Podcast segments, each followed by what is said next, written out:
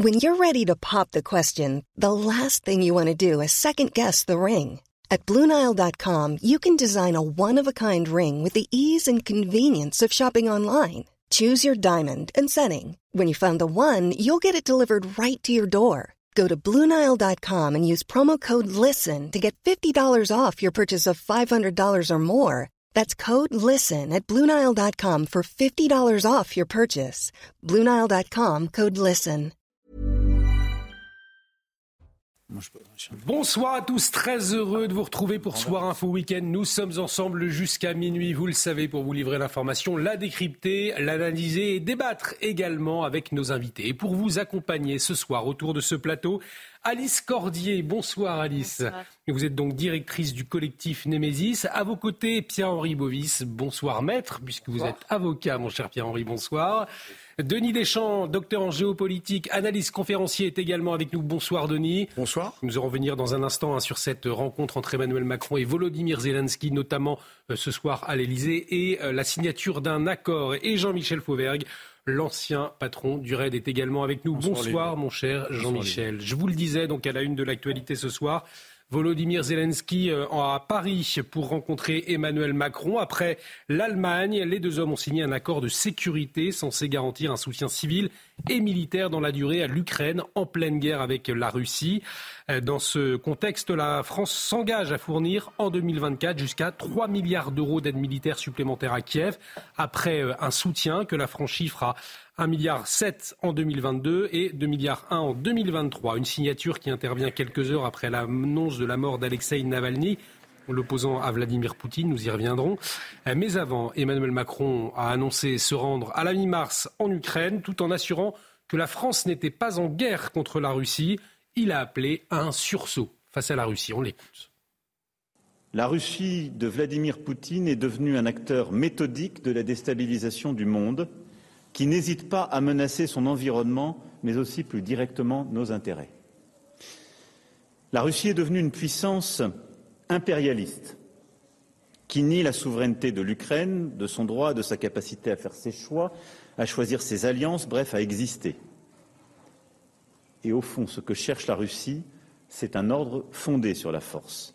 La Russie bâtit actuellement devrais-je dire plutôt le régime du Kremlin, car je ne veux pas ici y engager tout un peuple, mais simplement quelques décideurs qui ont décidé précisément de changer pour le pire le destin de leur propre nation. Le régime du Kremlin bâtit actuellement un récit fantasmé pour remettre en cause les frontières héritées de l'Union soviétique en reniant sa propre parole et ses propres engagements. Denis Deschamps, le chef de l'État, qui a alerté à plusieurs reprises lors de la conférence de presse sur la volonté d'agression de la Russie à notre endroit, en faisant notamment référence aux cyberattaques ou à l'arme nucléaire dans l'espace. Euh, selon vous, est-ce que effectivement la Russie représente un, un danger imminent pour la France, pour l'Europe? Est-ce que c'est ce qu'il faut entendre derrière la déclaration du chef de l'État? Ce qu'il faut entendre, c'est qu'il y a beaucoup de choses qui, sont en train d'évoluer. La première chose, c'est le, langage, la terminologie. On voit que maintenant, on ne veut plus parler à Poutine, comme, euh, euh, notre président a, tenté au début, avant la guerre et au début de la guerre, de développer un dialogue avec Poutine pour le raisonner. Là, maintenant, on parle de régime. Un régime, ça s'associe plutôt à un régime dictatorial, en réalité. Et on voit toutes les chancelleries européennes qui, dans leur communiqué aujourd'hui, concernant la mort de Navalny qui ont utilisé ce terme de régime.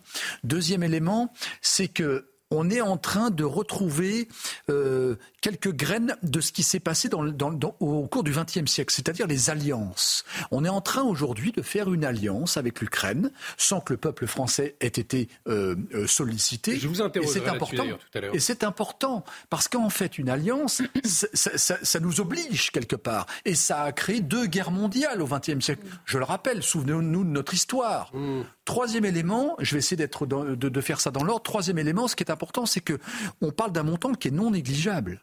3 milliards, c'est 0,7-0,8% de notre budget national. 3 milliards, à l'heure où beaucoup de gens souffrent de l'inflation, beaucoup de gens ont des petits salaires en France, rappelons-le, l'agriculture est en très grande difficulté, et pour que l'agriculture soit dans la rue, je peux vous garantir qu'ils sont en très grande difficulté. Ce ne sont pas des gens qui revendiquent tous les quatre matins, comme la SNCF, suivez mon regard. Donc en fait... Le sujet que nous traiterons ce soir d'ailleurs. Voilà, 3 milliards, c'est un sujet très important. Mm. Et puis, vous l'avez dit, maintenant, est-ce que la France est en danger? On avait le sentiment qu'Emmanuel Macron, c'était le message que passait Emmanuel Macron ce soir. Alors peut-être qu'il y a plusieurs niveaux de compréhension. Est-ce que cyberharcèlement, il l'a dit. Voilà. Est-ce que peut-être que Emmanuel Macron veut retrouver le lead européen sur ce dossier très embarrassant quand même? Hein, Il faut, faut bien le dire. On voit bien d'ailleurs un reflux très net. Maintenant, c'est très net. On le sait depuis plusieurs semaines, voire deux ou trois mois, que les Américains sont en train de partir en courant de l'Ukraine. Mm. Hein. Et donc maintenant, on se retrouve avec un sujet européen pour le coup. Et effectivement, est-ce que la grande question est très simple. Est-ce que notre, notre, enfin notre, euh, notre adversaire, puisque maintenant de plus en plus, là c'est très clair, c'est un adversaire, est-ce que euh, Poutine, parce que certains avaient essayé de tenter de le ramener du côté de l'Europe, vous vous souvenez, je, parle du, temps semi-long ou du temps long, maintenant, est-ce qu'il va avoir des velléités, une fois qu'il aurait mis la main sur l'Ukraine, de partir vers l'Ouest? On n'en sait rien. Et je rappelle, je ne cesse de le dire depuis le début de l'année, il est tout à fait possible qu'on voit une Ukraine totalement envahie cette année, puisque le soutien américain est en train de refluer et que vous voyez bien que, que, euh, comment il s'appelle, Poutine est en train d'attaquer plein de villes en, Ukraine à la fois. À la fin de l'année, il peut se passer des choses. Alors je justement. pas. Mais c'est l'analyste qui parle. Justement, nous allons entendre Emmanuel Macron sur l'aide annoncée, puis Volodymyr Zelensky. Lui, il parle d'un accord concret et ambitieux signé ce soir à l'Elysée. Écoutez.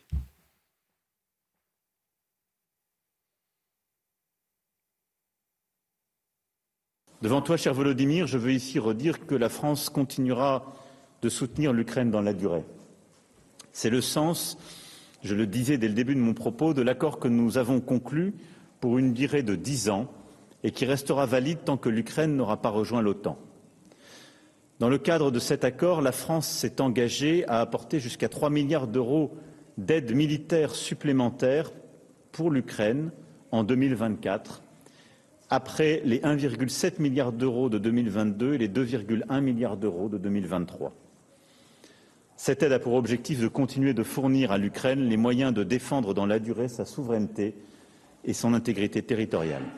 Nous avons préparé et signé un accord ambitieux et concret, un accord sur la sécurité. Ils ne pourront pas parler ouvertement de tous les aspects, de tous les détails, mais c'est ce qui euh, assure dans euh, cette guerre que Poutine a déclenchée contre l'Ukraine et contre les gens, tout simplement contre tout ce qui est vivant, contre l'Europe, euh, ce qui n'a pas d'avenir. Ce qui ont l'avenir, c'est nos peuples, c'est notre sécurité commune, c'est la paix juste que nous, que nous méritons tous en Europe. D'un côté, Jean-Michel Fauvergue, on a entendu le chef de l'État nous dire que la France n'est pas en guerre contre la Russie, mais l'aide militaire va croître. C'est ce que l'on a entendu. Euh, une aide de plus de 3 milliards annoncée. Est-ce que, selon vous, euh, le peuple français devrait être consulté dans ce contexte-là? Ou alors, est-ce que cette aide, eh bien, elle va de soi, au fond? Laissez-moi d'abord vous dire que euh, j'ai entendu tout à l'heure Denis qui nous disait qu'on est en train de former les alliances. Elles sont formées depuis longtemps. Les alliances, d'un côté, il y a l'OTAN. De l'autre côté, il y a l'obligation pour les pays européens, les pays de l'Union européenne, et c'est dans les traités européens, euh, de, se prêter assistance en cas d'agression armée. Et euh, c'est euh, ce qui ne s'est pas passé jusqu'à présent heureusement, mais c'est dont on n'est pas sûr que ça ne se passe pas assez rapidement, en particulier sur les pays baltes. Et si, si un pays balte est agressé par, le, par le, la Russie, par le jeu des alliances, mm. la France rentrera en guerre. Je ne je, je le souhaite pas, je ne sais pas si ça se fera, mais euh, ce qu'il y a d'important, c'est de la préparer, de préparer tout ça, justement, préparer la guerre pour gar garantir la paix. Et préparer la guerre jusqu'à présent, et là j'en viens à votre question directement, euh, Olivier, jusqu'à présent, les euh, dirigeants européens, euh, contrairement à ce qui s'était fait avant, au siècle dernier par exemple, où la France n'était pas prête à, mm. rentrer en guerre sur la Deuxième Guerre mondiale et où elle a eu une défaite sévère, mm. eh bien, les dirigeants européens jusqu'à présent ont en, dans, leur tête cet objectif-là. On est en train de parler des, 3 milliards de la, France. Euh, L'Allemagne vient de faire pareil, juste aujourd'hui même d'ailleurs. Euh, et euh, le commissaire européen chargé de ça est en train de, trouver 100 milliards pour relancer mm. euh, l'armement en, France et, dans toute l'Europe. Donc on est en train de se, de se préparer à ça, et on est en train de se préparer à ça avec ou sans les États-Unis. L'Europe a bien compris que les États-Unis, euh, quel que soit le président qui va être élu, et donc du coup, du coup, euh, c'est important que les, que, les, que les dirigeants prennent ces décisions-là y compris sans l'avis des peuples. Alors justement, justement, effectivement, à, vous entendre, et on entend d'ailleurs Alice Cordier, Emmanuel Macron euh, l'évoquer, on a le sentiment qu'on nous prépare, en tout cas, à entrer en guerre contre la Russie. Je ne sais pas si vous avez ce sentiment-là, mais est-ce que c'est l'engagement militaire de la France, la prochaine étape, ou il y a encore des solutions euh, diplomatiques ou alors il faut euh, une, une, victoire militaire de J'ai le sentiment qu'on est déjà dans une sorte de guerre froide et ce depuis, euh, depuis, euh, bah, depuis que la guerre a commencé, à recommencer en tout cas en Ukraine. on sait aujourd'hui que 10 000 soldats ukrainiens ont été formés par l'armée française notamment et pour appuyer aussi le fait que l'Europe, les pays de l'Union européenne de plus en plus s'investissent dedans, il y a Azov qui va ouvrir notamment un centre de formation en Pologne. Donc il y a une véritable volonté. Et moi, je rebondis par rapport à ce que disait euh, Emmanuel Macron tout à l'heure en disant, jusqu'à euh, en attendant que vous soyez entré dans l'OTAN. C'est une, une, phrase qui est importante, ça, parce que si ah, euh, c'est impactant, et c'est d'ailleurs, je pense, ce qu'il faut absolument retenir de cette sur l'OTAN, sur l'OTAN, effectivement, Denis Deschamps. Non, non, bien sûr. Non, mais on va laisser terminer. Et c'est vraiment cette phrase, je pense, qu'il va falloir retenir par la suite, parce que elle va être fondatrice dans la suite des relations qu'on va avoir entre la Russie euh, et, et, nos pays, même si, selon moi, euh, la relation est déjà quand même bien, euh, bien compliquée. Mais c'est vrai que si effectivement l'Ukraine D'ailleurs, Emmanuel Macron l'a dit, hein, il espérait voir l'Ukraine entrer rapidement au sein de l'Union européenne, mais également dans l'OTAN. C'est ce qu'il faut retenir ce soir avant tout C'est un signal fort qui va engager l'Europe sur les 25 prochaines années. C'est essentiel ce qui a été dit là. Euh, c'est essentiel dans l'avenir de l'Europe. C'est impactant au plus haut point.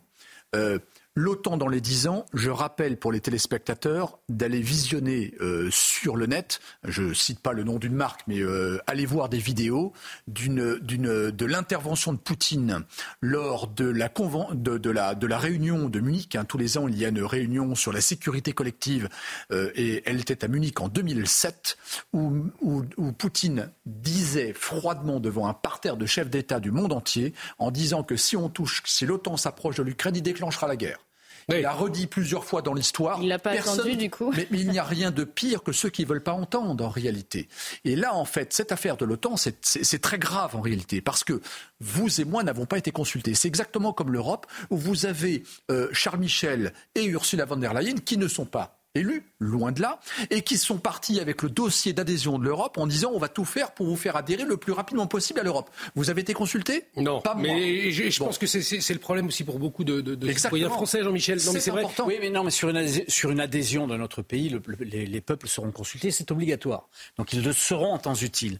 Et là, ils se prononceront là-dessus. Sur, c'est pas là-dessus que vous posiez la question tout à l'heure. C'est sur le, le, le cette euh, euh, l'aide militaire et l'entrée et, une, éventuelle entrée en guerre. L'aide militaire euh, et, puis, sur la, sur la préparation, sur la préparation. Euh, de l'avenir, en espérant ne pas s'en servir, bien évidemment, sur la préparation de l'avenir, il, est, il, est, important, il est intéressant que les dirigeants des, des, des, peuples européens aient pris ces responsabilités-là. Maintenant, on n'est pas encore au fait de, de, de demander au peuple si on rentre en guerre, si on rentre pas en guerre, si euh, l'Ukraine va aller à, l'OTAN. C'est pas au peuple de français de se prononcer si l'Ukraine va rentrer dans l'OTAN. On, verra le, jour, le jour où elle va, elle va venir en, Europe, le peuple français se prononcera. On a beaucoup de sujets à, traiter, mais peut-être ah. rappeler ce, contexte aussi, euh, cette signature qui intervient quelques heures après l'annonce de la mort d'Alexei Navalny, vous le savez, l'opposant à Vladimir Poutine. Le militant âgé de 47 ans purgeait une peine de 19 ans de prison pour extrémisme dans une colonie pénitentiaire reculée de l'Arctique dans des conditions très difficiles. Une avalanche de réactions euh, après sa mort dans le monde entier cet après-midi. Et pour Volodymyr Zelensky, c'est la preuve que Vladimir Poutine est un assassin. Et plutôt dans la journée, c'est aussi ce qu'avait affirmé Joe Biden. Écoutez. Les événements d'aujourd'hui euh, démontrent que Poutine est, un assassin. Ce n'est pas une question de rhétorique, il n'est pas euh, juste un signe. Il est clair que c'est un assassin. Il n'y a plus euh, de secret. C'est juste un constat. Il a courageusement résisté à la corruption, à la violence et à toutes les mauvaises choses que faisait le gouvernement Poutine. Il croyait profondément en son pays, en la Russie. Ne vous méprenez pas, Poutine est responsable de la mort de Navalny. Ce qui est arrivé à Navalny est une nouvelle preuve de la brutalité de Poutine. Ce qui est intéressant, Denis Deschamps, c'est que euh, donc Volodymyr Zelensky dit que Vladimir Poutine est un assassin. Joe Biden dit que c'est la responsabilité de Vladimir Poutine. C'est pas ce que dit Emmanuel Macron. Emmanuel Macron dit la mort de Navalny dit la faiblesse du Kremlin. Il n'emploie pas le, mot d'assassin et c'est intéressant de voir d'ailleurs le visage d'Emmanuel Macron lorsque Volodymyr Zelensky euh, exprime ce terme. Est-ce que cela veut dire qu'Emmanuel Macron garde tout de même euh, des cartouches, si je puis dire, pour une éventuelle reprise de dialogue, pour, laisser encore de la place à la diplomatie? Est-ce qu'on peut le voir comme ça? Vous avez tout à fait raison de noter les différences de langage, les différences de poids des mots derrière. Euh, et puis, on n'a pas les mêmes personnages non plus, c'est pas les mêmes générations. Effectivement, je pense que notre président ne veut pas insulter l'avenir. Soyons très clairs. Ça, c'est le premier point. Le deuxième point, c'est que euh, la déclaration de Biden, vous pouvez la dire à tous les régimes euh, euh, extrémistes complètement perchés du monde, comme la Corée du Nord, comme la Birmanie, comme tous ces trucs-là. En fait, il a, il, a, parlé pour ne rien dire. ce qui est assez important, c'est que effectivement, Emmanuel Macron a, a, saisi quelques nuances.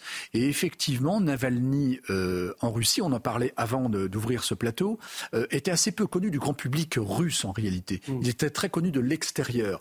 Et en fait, on avait une situation très, très, très étonnante. Il a été accueilli à l'ouest, il est revenu de son propre chef, et c'est là où on voit le courage du personnage. Depuis l'Allemagne, il a eu le courage de revenir en, à Moscou, et, il savait qu'il allait se faire arrêter immédiatement. Et il savait qu'il allait passer des très mauvaises heures, et on l'a vu, non seulement au tribunal, mais là, il a été quand même envoyé dans le cercle polaire, il faut quand même le rappeler. Ses conditions de détention étaient horribles. Mais curieusement, il était aussi en contact avec l'extérieur tous les jours. Il écrivait, euh, il parlait de littérature avec certains journalistes occidentaux. C'est assez étonnant, en fait, comme, euh, comme position du régime russe, puisqu'on va l'appeler le régime russe, euh, on va utiliser cette terminologie. Le régime du Kremlin. Voilà, exactement. Mmh, Et en fait, euh, effectivement, là, ça aboutit à la mort. Je pense que s'il avait réussi probablement sa stratégie de vouloir résister, parce que c'est un vrai résistant, mmh. hein, vous voyez ce que je veux dire, c'est un vrai, vrai résistant, euh, peut-être qu'il aurait été dans une posture de sauveur comme Nelson Mandela. Donc ça, ça aurait été intéressant. Mais ça lui a coûté la vie. C'est un résistant qui a perdu la vie. C'est important. Et en tout cas, on, aura l'occasion d'y revenir. On va s'intéresser au quotidien euh, des Français à présent avec cette grève de la SNCF. Pierre-Henri Bovis, peut-être. Nous, on ne vous a pas entendu pour conclure justement sur cette rencontre à la fois entre Volodymyr, Zelensky et Emmanuel Macron. Très, très, très, rapidement, parce que la, mort de Navalny, évidemment, a été un choc sur la communauté internationale. il est toujours très facile euh, de se précipiter à une tribune pour accusé directement, euh, assassin et employé des grands termes. Et je trouve qu'Emmanuel Macron a fait preuve d'une grande intelligence, justement, et, et d'une grande finesse, en apportant beaucoup de nuances, justement, en parlant de la faiblesse du Kremlin, pour peut-être renouer le dialogue euh, plus tard, plutôt que justement de rentrer dans un message de, propagande presque. Donc ça voudrait dire qu'il reste peut-être de, de, la place encore à la diplomatie. Nous suivons tout cela de très près, bien évidemment. Je vous propose que nous nous intéressions euh, au quotidien, au quotidien de nos concitoyens, des Français, puisque 150 000 voyageurs ne vont pas pouvoir partir en vacances ce week-end. Et c'est un marronnier finalement. À chaque période estivale, les Français s'en passeraient bien. Eh bien, il y a une grève à la SNCF. Cette fois, ce sont les contrôleurs de la SNCF qui réclament une hausse de salaire. Euh, et euh, conséquence, eh la SNCF prévoit un TGV sur deux avec une priorité donnée aux destinations alpines. Vacances de février oblige. Il vaut mieux pas choisir la Bretagne. Donc, avant de vous entendre les uns les autres, le point sur la situation ce soir, c'est avec Sarah Fenzari. Elle était euh, gare Montparnasse. Veille de départ en vacances et pourtant autour de moi, peu de valises, peu de voyageurs et peu de trains ici à la gare Montparnasse, l'une des gares les plus touchées euh, par euh, ces perturbations et ces annulations. On note plus de 60% d'annulations de trains en direction de Bordeaux, plus de 70% euh, vers La Rochelle. Certains voyageurs ont dû s'adapter, d'autres ont dû décaler leur billet. Je vous propose d'écouter leurs témoignages. J'étais impacté, j'aurais dû rentrer dimanche, je rentrerai que le mardi du coup.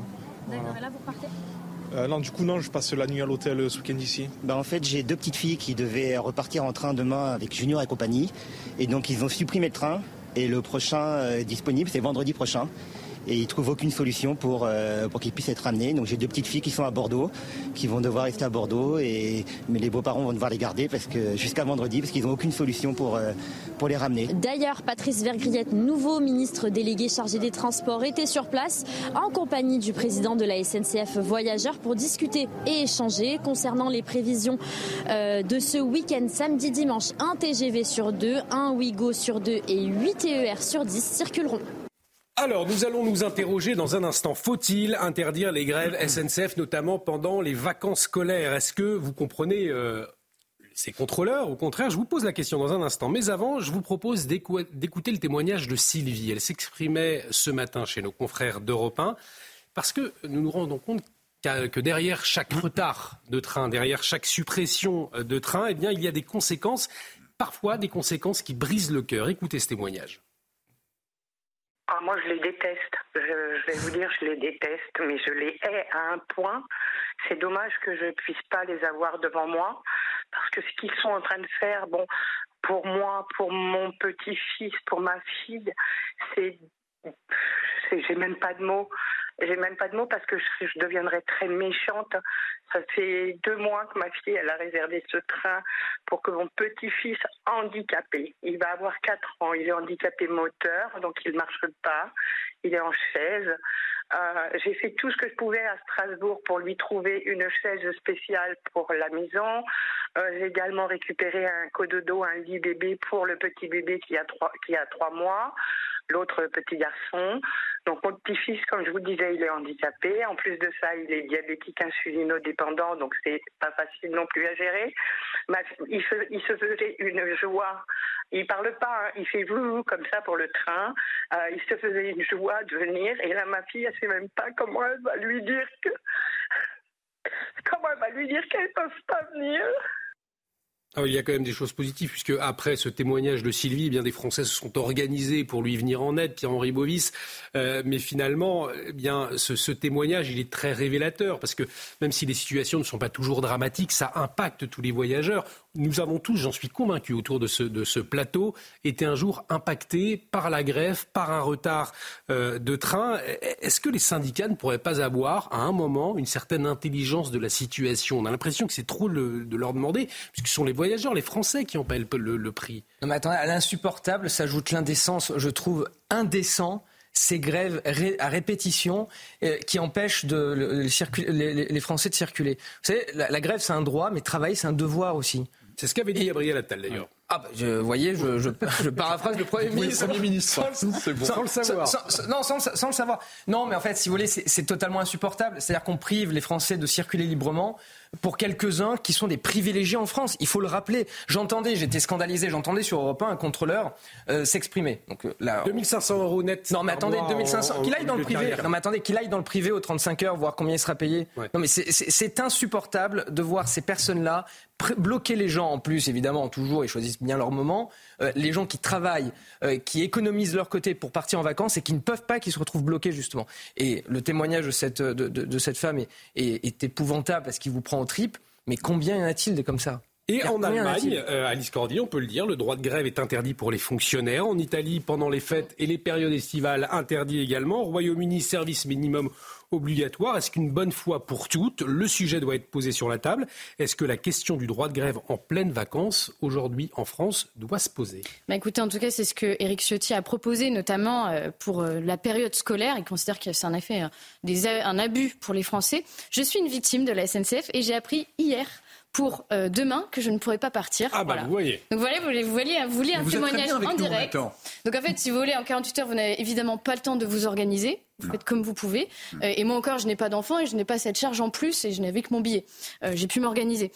il faut savoir qu'en l'espace quand même ces trois dernières années, le tarif, enfin le, le, salaire des, des contrôleurs a été augmenté de 20 Euh, quand on voit euh, les agriculteurs qui récemment euh, sont eux s'auto-payent et encore 500 euros par mois, quand on voit les gilets jaunes qui étaient obligés de, venir manifester le samedi et de continuer quand même à travailler, qu'est-ce que qu'est-ce que ça va être si demain les urgences s'arrêtaient par exemple? Quand on est un service qui est unique. Quand on est un service qui est unique qui, et que personne ne peut dépendre, enfin, il n'y a pas d'autre solution que vous, puisque aujourd'hui, l'essence coûte cher, vous ne le prenez pas, l'avion coûte cher, vous ne le prenez pas non plus. Donc en fait, il vous reste que le train. Et ben non, vous ne pouvez même pas. Et le train est cher. Et le train, en plus, Jean-Michel Fauvert, je, je, vous donne la parole. On va écouter le ministre des Transports, justement, à propos de cette grève. D'accord. Je trouve que c'est disproportionné par rapport à la qualité du dialogue social à la SNCF aujourd'hui. Je trouve que la réponse a été disproportionnée. C'est pour ça que j'appelle à nouveau au sens des responsabilités. Parce que je trouve que la grève, un premier week-end de vacances, je trouve théoriquement c'est une forme d'extrémité dans un dialogue social. Or, je pense qu'il y avait eu des avancées qui avaient été euh, proposées. Effectivement, je trouve la réponse assez disproportionnée. Mais maintenant, je fais confiance à tout le monde, direction comme syndicat, pour dès lundi retrouver le sens du dialogue social. Moi, j'y crois. Jean-Michel Fauvergue, Gérard Larcher, euh, président du Sénat, s'est exprimé aussi sur cette grève. Et pour lui, eh bien, on va le voir. Euh, pour lui, au fond, je constate qu'une fois encore, les usagers d'un grand service public de transport, la SNCF, sont pris en otage d'une négociation sociale. Donc, il, emploie cette formule prise en otage qui est parfois contestée, euh, notamment par les syndicats de la SNCF. La grève, ça doit être l'arme ultime. Là, on voit bien que c'est devenu, et c'est vrai, un instrument de la négociation, c'est-à-dire que c'est un chantage permanent. Alors, euh, moi, chantage, je préfère à prise d'otage. Prise d'otage, je l'emploierai sur d'autres termes. Et vous êtes bien placé pour le dire. Oui, tout à fait. Euh, il y, a non seulement euh, Gérard Larcher, mais il y a Hervé Marseille qui est le, le, chef de l'UDI au, Sénat, qui a, déposé un projet de loi pour interdire la, grève sur 60 jours sur l'année dans certaines, dans certaines périodes. Donc on se rapprocherait peut-être, si ce projet de loi était, si cette proposition de loi pardon, était adoptée, on se rapprocherait peut-être euh, du, système italien, mais encore faut-il que ça passe sous les fourches codines de l'Assemblée nationale mmh. et, du Conseil euh, constitutionnel, bien évidemment. Euh, qui, qui est un peu ce, que, ce que je voulais dire, c'est que on a en France effectivement le droit de grève, il est, il est, il est différent en fonction des organisations. Par exemple, la police nationale n'a pas le droit de grève d'une manière générale. Elle a une, une, prime pour compenser cette absence du droit de grève. Soyons, soyons euh, tout à fait euh, informatif là-dessus. Euh, les infirmières, quand elles sont en, grève dans les hôpitaux, elles mettent un brassard en grève et elles continuent à travailler. Et, donc il y a vraiment une parce qu'elles ont, elles ont des vies entre, leurs mains et elles sont elles sont conscientes, je dis les infirmières parce qu'elles sont majoritaires de manière générale, mais il y a des infirmiers aussi, évidemment, parce qu'elles sont conscientes de ça. Les policiers municipaux, eux, euh, sont en grève euh, actuellement, mais ils sont, sur le ils sont en grève parce qu'ils touchent 800 euros par mois de retraite, les policiers municipaux. Ils ont le droit de grève, ils sont en grève, mais ils sont sur le terrain malgré tout, en disant qu'ils sont en grève. Donc, euh, et, à côté de ça, on a effectivement, et vous avez raison de faire la comparaison, vous, aviez raison tout à l'heure, des, des, agriculteurs qui manifestent parce qu'ils n'en peuvent plus, et, des, et des gens assez bien nantis, assez bien lotis euh, à la SNCF. On se rappelle aussi. Et tant mieux pour eux. Il s'agit pas de remettre ça en cause. On, voilà, c'est ça. Mais il y a se souvient aussi de la grève de l'intelligence par rapport de à la, grève de la CGT euh, pour, pour, sur les sur les pompes euh, et sur les et sur les raffineries, etc. C'est à un certain moment, c'est ce mouvement répétitif qui a été dénoncé d'ailleurs par le Premier ministre est, est véritablement insupportable. Et, et la dame que qu'on que, a eue tout à l'heure. Euh, dont le témoignage euh, faisait peine, euh, eh bien, on a de plus en plus des témoignages comme ça. Souvenez-vous, avant, on avait des radios trottoirs qui nous disaient oui, je les comprends. eh bien, il y a de moins en moins de gens qui les comprennent, et c'est tout à fait normal parce qu'il y a de plus en plus d'abus. Et on, pense aussi, c'est vrai, que tout le monde ne partait pas en vacances. Souken, il y en a qui prennent le train pour aller travailler. Nous avons eu des, témoignages d'ailleurs cet après-midi de certaines personnes qui disaient bah, Moi, j'ai raté un entretien d'embauche parce que eh mon, train n'était pas là ou n'était pas à l'heure. Non, puis euh, en fait, il y a cette culture de la SNCF euh, qui date d'il y, a, il y a 100 ans. Euh, c'est un peu comme les cheminots, si vous voulez. Oui, il y a une époque où c'était justifié qu'ils veuillent arranger leurs conditions de vie. En fait, ils sont restés bloqués là-dedans. sauf qu'en fait, maintenant, ils ont de meilleures conditions de vie que la majorité des gens. Ils sont bloqués dans une forme d'individualisme en disant Ah, bah, les autres ne font pas grève, bah, nous, on va le faire quand même. Mais ils auraient pu très bien faire une sorte de grève du zèle aussi. C'est-à-dire à, être. Ah, laissez, voilà. Si je vous ai pris votre extrait, mais d'être un petit peu plus. peut-être, eh ben, de dire Nous, on travaille plus, mais de pas forcément bloquer voilà, les contrôleurs, les, contrôleurs ne travaillent pas, mais je crois qu'un train ne peut pas euh, démarrer sans contrôleur à bord. mais vous faites la grève du zèle. Ça soulève un vrai problème, ce droit de grève, pour cette fonction-là. Parce qu'en réalité, même si en théorie le réseau est ouvert, en réalité c'était encore un service public, puisqu'on n'a pas vraiment de concurrence. Euh, donc en réalité, il devrait aussi avoir la conscience d'une mission de service public. Quand il part, quand les trains partent et qu'il n'y a pas de colis piégés, qu'il n'y a pas de retard, déjà, on l'a tous subi. Mais en réalité, pour aménager ce droit de grève, c'est un droit le droit de grève. Mais comme c'est un service public, comme le, rappelait Jean-Michel, sur les policiers, sur les militaires, sur, il euh, euh, y, en a comme les infirmiers ou infirmières. Euh, restent engagés jusqu'au bout dans leur mission. C'est ça. Ils se disent en grève, mais ils sont encore dans la mission. ne font pas les cheminots, malheureusement. Vous avez des millions de personnes qui sont dans la galère, quoi. Et dans ce contexte, figurez-vous, dans ce contexte, figurez-vous, il nous reste un peu plus d'une minute et je voulais, et, vous réagissez juste après, Pierre-Henri Bouvis, vous faire entendre la chef de file de la France Insoumise, Mathilde Panot, dans ce contexte, elle encourage les mouvements sociaux avant les Jeux Olympiques et bah, notamment dans les transports. Bah voyons, bien sûr, ça nous aurait étonné. Ils étaient passés Nous sommes face à un gouvernement qui n'écoute rien ni personne. Nous avons demandé à de multiples Vous dites c'est le moment de faire grève, que je comprenne bien. Mais bien sûr. Mais vous, vous croyez que moi je suis euh, du côté de ceux qui vont dire aux gens ne, ne réclamez pas vos droits? Vous croyez que moi je suis d'accord avec le fait que par exemple on n'ait pas augmenté les salaires de ce pays, on les ait pas indexés sur l'inflation alors que les, produits alimentaires ont augmenté de 23 Il y avait un mot d'ordre l'an dernier. parce qu'un gouvernement n'écoute que le rapport de force, eh bien il faut utiliser le rapport de force. Y compris pendant les Jeux Olympiques, pas de trêve pour la grève? Mais non, mais enfin, je ne sais pas si vous comprenez ce qui est en train de se passer. Nous sommes dans la septième puissance économique au monde, et il y a un Français sur trois qui Donc vit des ne pas grèves pendant, les, pendant les Jeux. Vous dites oui. Bah oui. Pierre-Henri Bovis, donc Mathilde Panot, qui appelle à la grève, c'est-à-dire qui ne prend pas en compte la galère de milliers et milliers de Français. 150 000 voyageurs qui ne peuvent devraient, pas devraient exercer leur droit de se taire surtout. Euh, non, mais le, droit de grève, il ne s'agit pas d'interdire le droit de grève. De toute manière, c'est un droit qui est constitutionnel. En revanche, le circonscrire, évidemment, et évidemment. Et d'ailleurs, c'était euh, une intervention qui était très juste d'ailleurs de Gérard Larcher, président du Sénat, qui disait qu'à juste titre, durant certaines périodes, ce droit de grève devait être limité pour ne justement que ça n'impacte pas euh, les gens, puisque comme vous le dites, la SNCF exerce aujourd'hui une mission de service public, puisqu'elle permet de circuler librement. Et la, libre circulation des personnes fait partie aussi euh, d'un droit fondamental et d'un droit constitutionnel. Et, c'est vrai que lorsqu'on pense euh, à une femme de, ménage, par exemple, Alice Cordier, qui gagne le SMIC, qui se lève très tôt le matin et qui voit finalement qu'elle ne peut pas prendre un train, elle aura peut-être économisé pour, pour prendre son train, et euh, quand elle voit les conditions, c'est vrai, des cheminots, il y a ça aussi qui rentre en compte par rapport aux conditions de milliers et de milliers de Français. Il y a quelque chose qu'on ne comprend pas non plus dans cette attitude. C'est sûr que ce n'est pas la solidarité populaire ou la compréhension qu'ils vont trouver lâchée sur. De toute façon, ce n'est pas forcément ce qu'ils cherchent d'ailleurs. Euh, maintenant, oui, en effet, c'est euh, assez.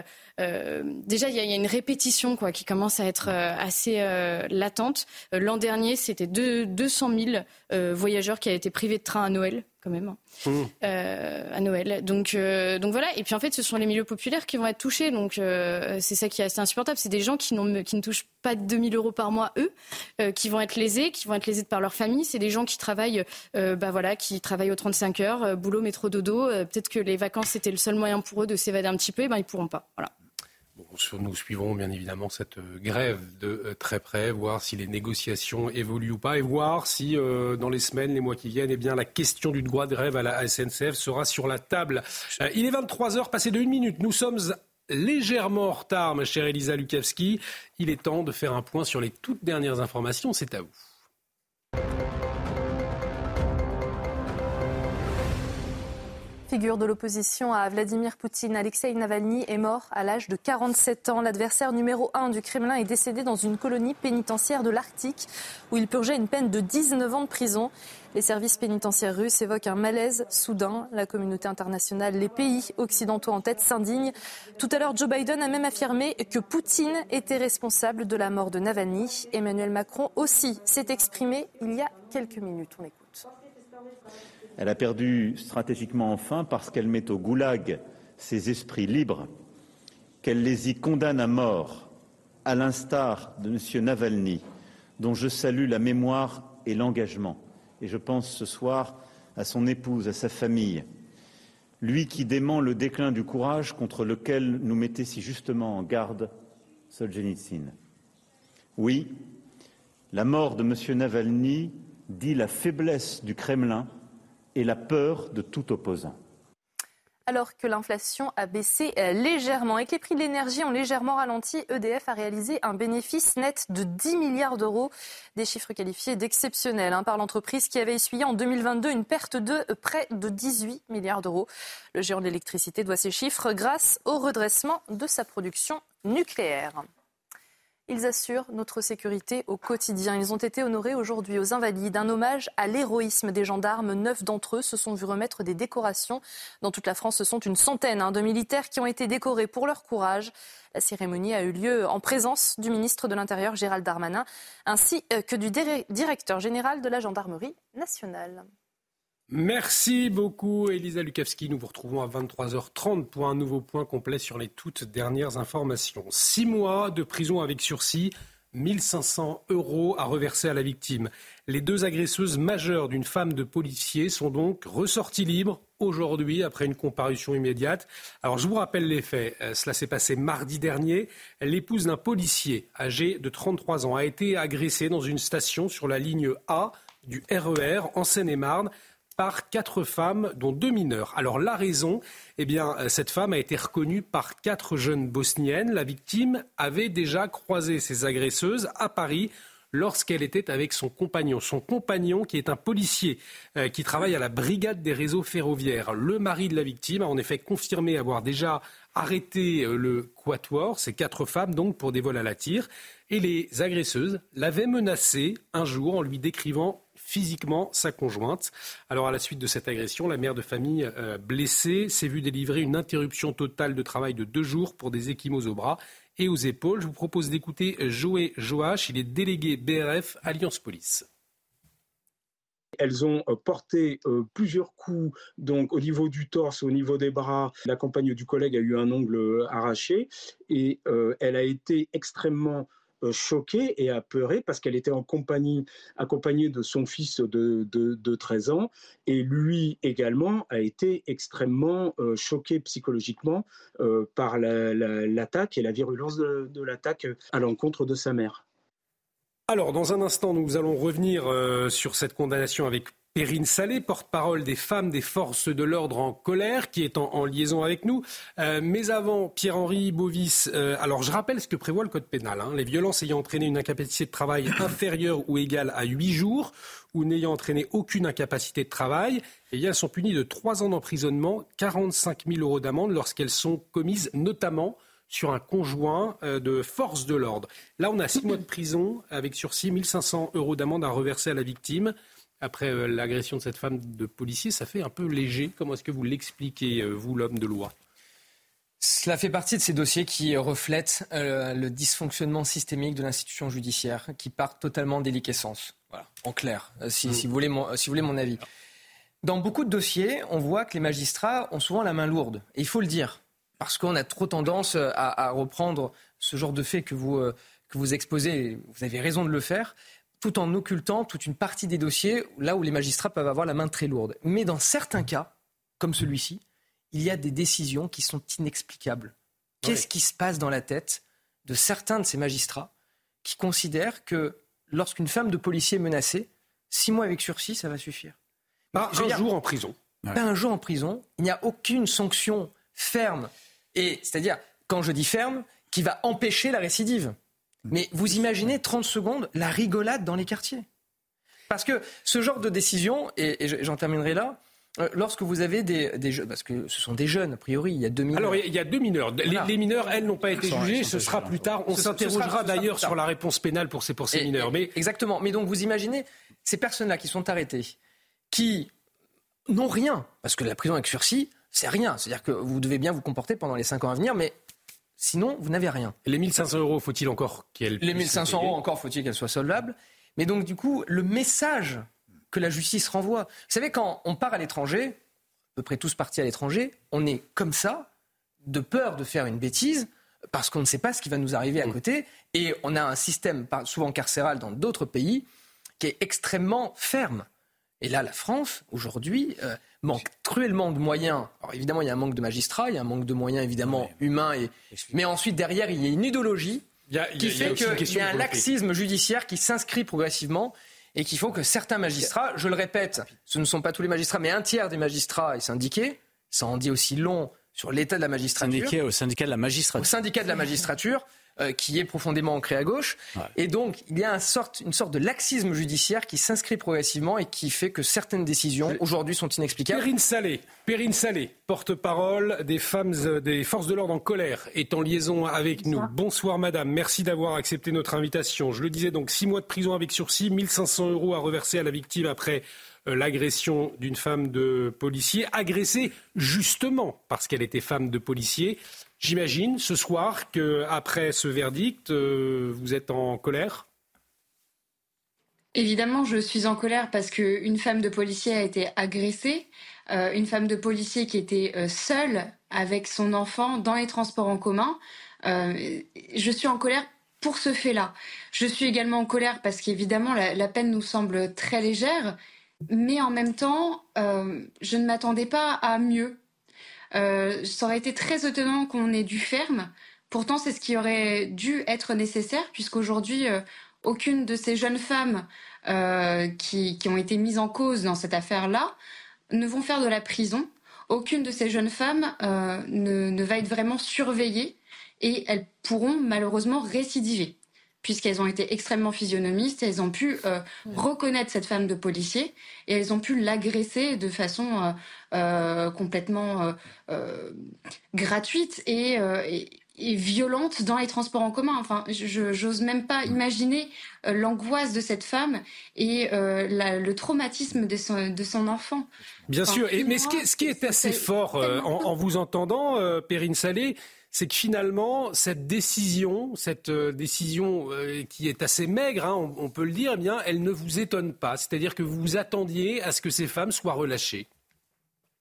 Oui, évidemment, je m'attendais à ce que ces femmes soient relâchées, non seulement parce que euh, elles, ont commis des délits entre guillemets mineurs précédemment, puisqu'apparemment elles sont des pickpockets en série, parce qu'elles sont jeunes également et que notre système actuel aimerait pouvoir réhabiliter ce type de personnes, sauf qu'aujourd'hui, la peine prononcée ne va pas permettre à ce qu'elles euh, puissent prendre conscience de leur erreur et de leur euh, délit d'une telle importance. Le, point qui est, euh, qui est flagrant, c'est que non, je ne m'attendais pas à mieux, entre guillemets, euh, parce que aujourd'hui vous avez des policiers qui vont interpeller euh, euh, des individus une fois, deux fois, trois fois, quatre fois et qui vont les retrouver parce qu'ils sont quasiment relâchés à la seconde où ils sont interpellés. Il y a eu une affaire il y a très peu de temps, hein, c'est sorti même hier, où un jeune dealer a été interpellé trois fois au même point de deal et encore une fois la peine a été prononcée avec du sursis. Donc euh, ça veut dire que demain, il va pouvoir retourner sur ce même point de deal. En fait, les agresseurs de policiers, c'est le même principe. Ce sont le même type de délinquants. Ce sont ces mêmes personnes qui vont pouvoir euh, récidiver et euh, continuer à, faire grandir leur haine du flic et à faire alimenter euh, leur, euh, esprit revanchard à l'encontre des familles de policiers. C'est pour ça que nous, on, essaye de militer et d'avoir des revendications qui sont, euh, j'ose l'espérer, viables pour tenter de protéger nos familles plus de façon plus importante. alors justement, on va y revenir avec vous, Perrine Salé, dans un instant à ces revendications. Mais Jean-Michel Fauvergue, nous entendions Perrine Salé à, l'instant, désabusé finalement, pas étonné par, par cette décision. Oui, mais tout, ce qu'elle dit est, très vrai. Euh, il y, a une, problématique euh, particulière sur, euh, sur les condamnations, et ça a été dit par Pierre, par Pierre Henry aussi. Les, peines que vous avez, que vous avez citées tout à l'heure, c'est des peines qui ont été installées par la précédente euh, législature en, 2022. Mais pourquoi elles sont jamais appliquées Alors, elles sont justement, j'allais y venir. Les peines, les, textes de loi sont là, les peines ont été euh, multipliées. Le problème, c'est que les magistrats, par le principe d'indépendance et par le principe d'individualisation des peines, font ceux qui veulent et ne condamnent pas. Les magistrats, dans leur grande majorité, ne condamnent pas. Et pas seulement les magistrats euh, du syndicat de la magistrature. D'autres, euh, certains condamnent, mais la, majorité pris dans cette, espèce de, manière de penser que euh, on n'est pas là pour condamner, mais on, est là pour faire de la rédemption, essayer de faire en sorte que et ça ne fonctionne pas. Et ce qu'il y a d'extraordinaire, je vous le dis, c'est que cette, ces, jeunes filles ont pris du, ces agresseurs, pardon, ont pris du, ces agresseuses, ont pris de, de, la prison avec sursis, six, six mois, c'est ça, hein? Six mois avec sursis. Mais à la prochaine incartade, il y aura du sursis sur le sursis, parce que le sursis n'est pas révoqué immédiatement, ne tombe pas immédiatement. Mm. On pourrait penser que six mois de prison avec sursis, ça veut dire que si vous faites un autre délit, eh bien, vous prenez ces six mois-là plus la peine du délit. Mais non, pas du tout. Il y a du sursis sur le sursis, et puis il y a du sursis sur le sursis du sursis. Donc on, est, on, ne comprend pas pourquoi le code pénal prévoit des peines et qu'elles ne sont pas appliquées. Euh, Perrine Salé, euh, vous disiez l'effet d'une rare violence. Le fils de euh, cette femme de policier était également présent. Il avait 13 ans. Euh, finalement, c'est une crainte quotidienne aujourd'hui qu'on se rende bien compte pour les femmes de, policiers. C'est quotidien, cette peur d'être agressée parce que, en qualité de, femmes de force de l'ordre Oui, c'est une peur quotidienne euh, pour les familles au sens large des forces de l'ordre, d'être reconnues, d'être agressées. Il n'y a pas une un, seul instant où on, ne pense pas à ce risque d'agression et à cette euh, omniprésence de la haine anti-flic à cette euh, omniprésence de personnes qui euh, en veulent à nos compagnons et compagnes, mais également à nos familles. Euh, on a pu voir cette montée en pression de la violence à l'encontre de nos familles, parce que ça passait aussi bien euh, par des photos dans des halls d'immeubles, ça passait également par des tags injurieux sur nos véhicules personnels, ça passe également par euh, euh, des messages directement sur, dans nos boîtes aux lettres ou encore des tags sur nos domiciles, comme ça a été le cas pour une compagne qui de policier qui m'a contacté au mois de décembre. et que sa jeune ado de 12 ans a découvert en allant au collège. Euh, elle a découvert un, tag euh, extrêmement violent qui, euh, qui précisait, pardon du terme, mais crève putaflic. donc c'est une omniprésence de cette violence qui nous force à changer nos habitudes quotidiennes et on ne se rend pas compte de ce que c'est que, que le, quotidien d'une femme de flic ou d'une famille de policiers aujourd'hui. On, on, vit dans une peur permanente et dans une angoisse effectivement que nos compagnons ne reviennent pas. Donc malheureusement, on vit un enfer au quotidien. Merci à vous, Perrine Salé, pour votre témoignage. Je rappelle, vous êtes porte-parole des femmes des forces de l'ordre euh, en colère. Vous réagissiez donc euh, euh, à, à ce verdict, à cette condamnation. Alice Cordier, six mois de, sursis pour ces deux femmes majeures, puisque les, mineurs, hein, elles, n'ont pas été condamnées.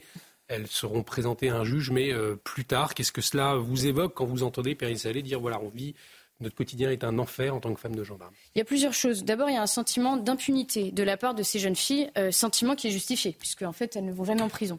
Sentiment qui s'explique euh, de plusieurs façons. La première, c'est, vous l'avez assez bien dit, la sociologie, notamment des magistrats. C'est qu'aujourd'hui, euh, pour beaucoup, ce sont des gens qui sont déconnectés, en tout cas pour un tiers d'entre eux, on a l'impression que c'est le cas. il faut savoir aussi que le magistrat ne voit pas toujours la victime, très souvent il est face à l'agresseur qui a une histoire, qui va faire pleurer dans les chandelles, qui a des avocats qui vont lui expliquer quoi raconter euh, au magistrat pour justement réduire la peine. Et, ça explique aussi un certain nombre de choses. La troisième chose, c'est le code pénal. On a un code pénal aujourd'hui qui est fait pour que les jeunes, notamment, n'aillent pas en prison. Le code pénal des mineurs, qui a été euh, réformé il n'y a pas très longtemps, euh, n'aide pas du tout à responsabiliser les jeunes. Euh, là aujourd'hui, elles ont 18 et 20 ans, elles avaient deux mineurs avec elles. On peut imaginer qu'elles ont commencé mineures à commencer euh, les petits délits. On voit à peu près de quel groupe ça parle. En tout cas, on en a tous croisé dans le métro, je pense. Euh, il faut savoir que sous des peines de moins d'un mois, elles n'ont rien. Des peines de un mois à six mois, elles ont au pire un bracelet électronique. Donc elles restent finalement dans leur cadre auprès de leurs amis, auprès de leurs proches, auprès de leur famille. il y a des centres, normalement, ce qu'on appelait anciennement des centres de redressement qui existent, mais qui sont très peu finalement mis à profit. Et euh, concernant les, peines de prison qui sont minimes, puisque tout est fait pour que l'enfant n'aille pas en prison, d'ailleurs, un rapport de la Cour des comptes explique assez bien que les mineurs qui vont en prison sont plus sujets, notamment aux tentatives de suicide. Donc ça s'explique aussi. Le but n'est pas d'envoyer euh, forcément. Le but, là aussi, il va avoir de responsabiliser les familles. Si aujourd'hui on a des mineurs qui se comportent ainsi, c'est aussi parce qu'on a des familles qui ont totalement lâché leur. Euh, la question de la responsabilité parentale. La, responsabilité parentale est essentielle. On a par exemple un, un, article dans le code pénal qui permet notamment à ce que ce soit le père, enfin l'un des parents, en tout cas, qui va en prison si son enfant a commis des délits, il n'a jamais été appliqué. Pourtant, il a été, il a été voté en, à l'Assemblée, il a été voté au Sénat. Ce texte n'a jamais été appliqué. donc là, pareil, il y a une réflexion derrière, mais on, lâche totalement. On a des parents aussi qui sont parfois collaborateurs hein, dans, dans, cette, dans cette délinquance.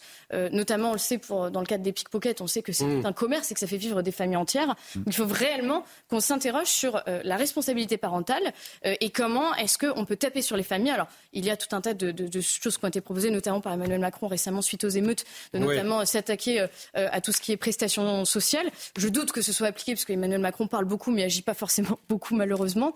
mais je pense en tout cas que ça va dans le bon sens. Pierre-Henri Bovis, vous avez défendu une victime récemment, ça fait la une de l'actualité d'ailleurs, qui s'est fait lâcher, on peut dire le, mot, par une personne de son club de, de basket amateur. il a été grièvement blessé au visage. Et là encore, six mois de prison avec sursis pour l'auteur des faits. On a le sentiment que six mois de prison avec sursis, c'est le tarif quand vous tapez quelqu'un euh, aujourd'hui. Oui, on dirait que c'est une sorte d'abonnement euh, que, les magistrats, euh, que les magistrats délivrent. Ce qui était profondément choquant dans cette affaire, c'est que donc déjà, on passait en CRPC, c'est-à-dire en comparution sur reconnaissance préalable de culpabilité. C'est une mesure d'administration de la justice à laquelle la victime ne peut strictement rien faire. Elle est soumise à cette, mesure qui est décidée par le, par le parquet. Et c'est le procureur qui va décider, qui va proposer une sanction, qui propose une sanction au prévenu, qu'il accepte ou pas. Et s'il accepte, on passe devant un juge pour homologuer cette sanction. Donc c'est une sorte de... Voilà, on, vous passez devant un procureur, il vous propose quelque chose, vous l'acceptez ou vous le refusez. Si vous le refusez, vous passez en correctionnel. Si vous l'acceptez, très bien, vous allez signer devant un juge. On se constitue partie civile devant le juge qui va homologuer la sanction, donc les six mois avec sursis. Là, nous apprenons quelque chose d'incroyable. Nous apprenons que cet individu de 24 ans a fait une demande de dispense de, mention au casier judiciaire, donc des fameux six mois. évidemment, étonnement dans la salle d'audience. Vous imaginez bien, je dis, mais, Madame le juge, expliquez pourquoi cet individu n'a pas de mention au casier judiciaire. Tout aussi étonné que moi, elle pose la question au prévenu. Et vous savez ce qu'il me répond? Enfin, ce qu'il me répond, ce qu'il répond.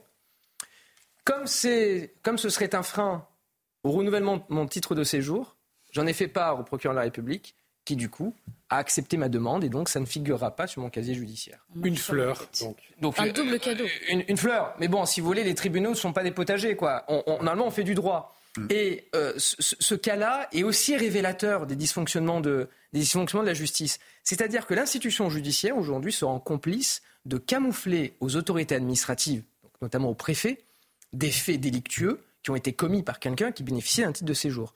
Alors que lorsque vous demandez un titre de séjour, vous devez répondre à un certain nombre de conditions. Des conditions de moralité, notamment un casier judiciaire vierge, et ensuite après euh, mmh. avoir un, emploi, un logement, etc. Et là, cet individu pourra se présenter devant le préfet avec un casier vierge, sans que rien ne soit euh, porté à la connaissance du préfet pour renouveler son titre. C'est c'est ça qui est scandaleux. C'est ça qui est scandaleux. Et d'ailleurs, lorsque il y a eu cette petite phrase euh, envoyée à l'audience, mais c'était la stupéfaction dans la salle. Et je vous raconte pas l'état de la victime, qui entend ça aussi en même temps que moi qui était euh, abasourdi.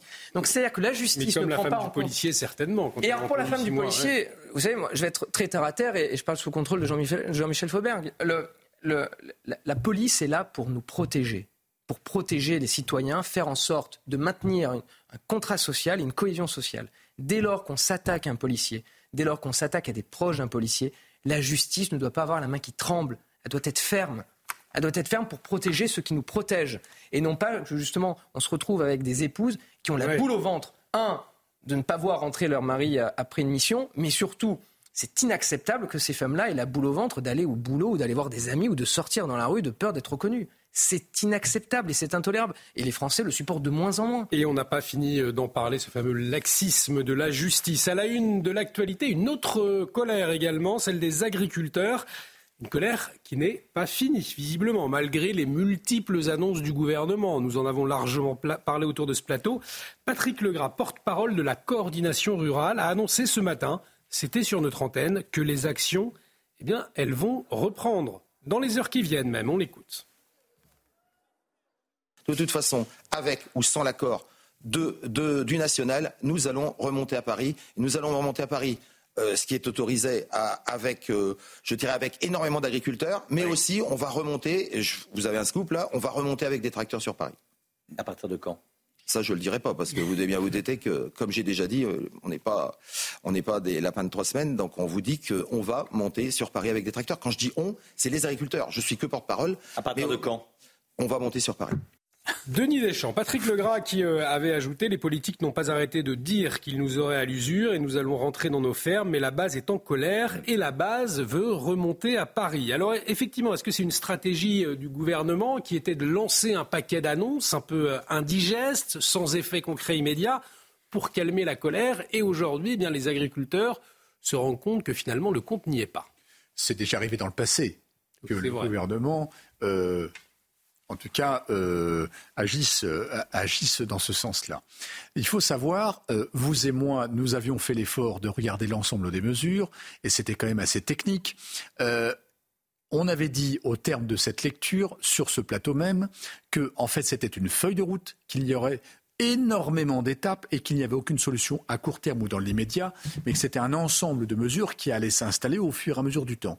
Alors que les agriculteurs réclamaient des mesures simples, concrètes et immédiates sur le revenu. Effectivement, le revenu est très faible, on est moins de 1000 euros par mois, et je ne parle même pas des retraites. Euh, je ne parle même pas de, de la situation du conjoint qui parfois n'est pas déclaré parce qu'en fait, euh, monsieur ou madame vivent sur, sur l'exploitation et donc malheureusement, ça ne cotise pas pour les retraites. D'ailleurs, beaucoup, beaucoup d'exploitations s'en sortent parce que le conjoint travaille à côté, avec un emploi salarié. Euh, il y a aussi le problème des suicides parce qu'en fait, ils sont surendettés. Parce qu'il ne faut pas oublier que, là, je le rappelle, l'entreprise euh, agricole est l'entreprise la plus géopolitique du monde. Vous ne maîtrisez pas les volumes que vous allez produire et on va avoir de plus en plus d'événements climatiques, on le voit statistiquement. Hein. Donc on voit bien que de temps en temps, il y a des périodes de sécheresse, il y a des périodes de, mhm. stress euh, euh, hydrique et tout ça. Vous ne maîtrisez pas les prix des denrées que vous produisez pour les vendre sur les marchés. Vous ne maîtrisez pas le, produit, le, prix notamment de, l'électricité ou du gasoil, justement les taxes sur le gasoil. Vous ne maîtrisez pas le prix de ce qu'on appelle les intrants, donc les engrais ou les, les, phytosanitaires. Donc je rappelle pour ceux qui ont oublié que ce sont les médicaments de la plante, hein, les phytosanitaires contre tout un tas de maladies. Donc en réalité, ils sont face à une grande difficulté, parfois en surendettement, ce qui provoque un à deux suicides par jour. Et en fait, à l'arrivée, Attal était très présent, c'est indiscutable.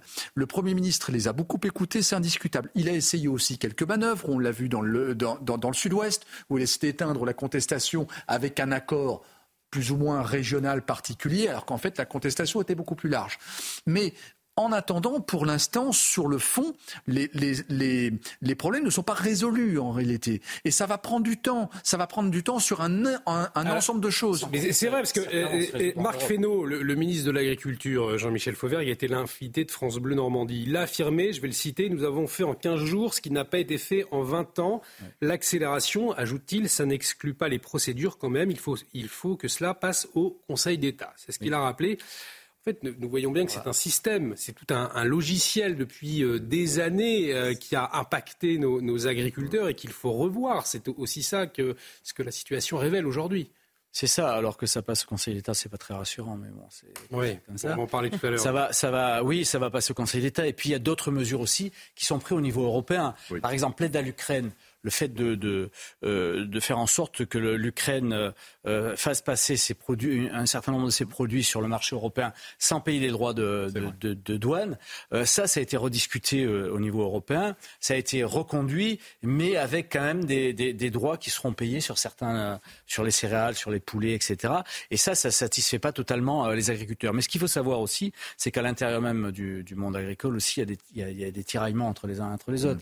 Mm. Et, et, et, Patrick euh, le Gras, fort sympathique que nous avons eu sur, sur ce plateau-là, euh, il est en train de vous dire que avec l'accord ou sans l'accord de la centrale, nous irons sur Paris avec notre acteur. Ça veut dire qu'à un certain moment, euh, peut-être que la centrale n'est pas d'accord pour, pour faire ça. Et puis bah, la coordination rurale qui avait reconnu que le président Emmanuel Macron avait pris la mesure de la crise. Ben oui, tout à fait, tout à fait. Alors donc il y a une partie à la coordination rurale qu'il représente en partie et une autre partie qui est peut-être pas d'accord. Donc il faut attendre et voir un peu comment les choses vont se passer. Je, je, je, je rappelle qu'il y a le salon de l'agriculture et qu'évidemment ça sera, ça sera un plateau aussi pour continuer euh, à discuter et à mettre en place ces mesures. Parce je crois qu'il y a une vraie volonté politique. Il y avait hein, cette perspective du salon de l'agriculture à Alice Cordier qui avait été mise en avant, mais pourquoi faire au fond? C'est ça aussi la question. C'est-à-dire qu'est-ce qui va se passer au salon de l'agriculture? Ils vont pas avoir visiblement ce ne sera pas le moment pour faire le point sur les annonces, puisque Marc Fesneau l'a dit, ça demande du temps. Alors, qu'est-ce qui va se passer à ce salon de l'agriculture?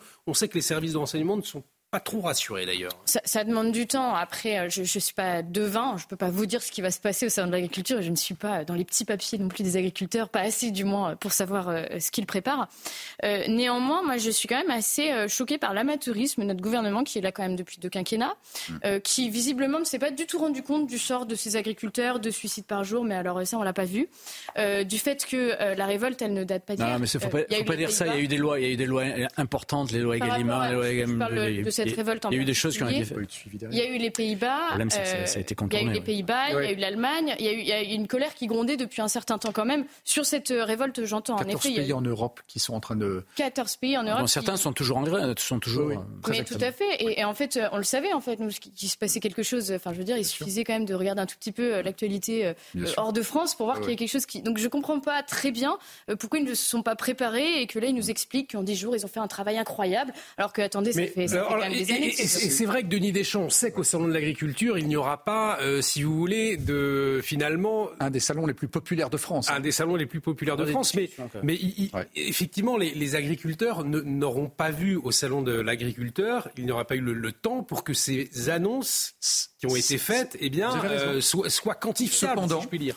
Vous avez raison. Cependant, euh, je vais prendre que deux choses, parce qu'il y a énormément de sujets sur la table. Je vais en prendre simplement deux qui caricaturent bien la situation. Euh, on parle de simplification administrative, parce que là aussi, on marche sur la tête. Bon, c'était sur le bureau du ministre depuis plus de 12 à 18 mois. Comment ça se fait que maintenant il découvre la chose et qu'il faut absolument maintenant tout simplifier? Je sais que les jeunes agriculteurs, où je suis très en contact avec eux, je fais souvent des conférences avec eux pour leur parler justement du monde de demain, eh bien, eux, ils avaient déjà transmis énormément de doléances là-dessus. Maintenant, on découvre le sujet. Deuxième élément, je, suis très proche également de l'association des producteurs d'endives de France, où on est les champions du monde 90% de la production est française. Il faut en être fier. Et là, en fait, on arrive à une, situation euh, entre guillemets d'absurdité. C'est qu'en réalité, effectivement, comme le disait Jean-Michel, énormément de sujets viennent de Bruxelles, indiscutablement. Que ce soit bien ou pas bien, peu importe. C'est dans le sens de l'histoire. Mais le problème, c'est que vous avez aussi beaucoup d'idéologues là-bas qui interdisent brutalement un certain nombre de produits. Et en fait, on n'a pas le temps de, on laisse pas le temps aux filières de s'organiser pour trouver d'autres molécules, effectivement peut-être moins nocives, c'est pas le sujet, mais au moins qu'on laisse les filières s'organiser pour pouvoir trouver d'autres solutions. Parce qu'en réalité, les molécules, ce sont des solutions par rapport à des situations, les pucerons, par rapport aux maladies ou des mmh. choses comme ça. Et on, on d'abord, un, on leur fait pas confiance, deux, on leur fait tomber ça depuis le ciel, mais on, on ne les accompagne pas, on ne les aide pas, et il n'y a pas de solution sur le terrain. Donc il faut également leur donner du temps pour que ça s'accompagne. Et nous verrons effectivement si dans les heures qui viennent, les jours qui viennent, les agriculteurs montent à Paris, comme l'annonçait Patrick Legras, avec leurs tracteurs. Il est 23h30. Bienvenue si vous nous rejoignez sur CNews. Nous retrouvons Elisa Lukavski pour un point complet sur les toutes dernières informations. Elisa.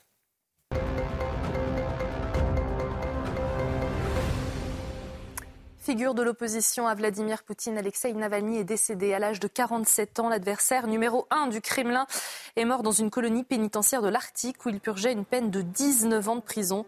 Les services pénitentiaires russes évoquent un malaise soudain. La communauté internationale et les pays occidentaux en tête s'indignent. Écoutez euh, Joe Biden qui s'est exprimé un peu plus tôt à ce sujet.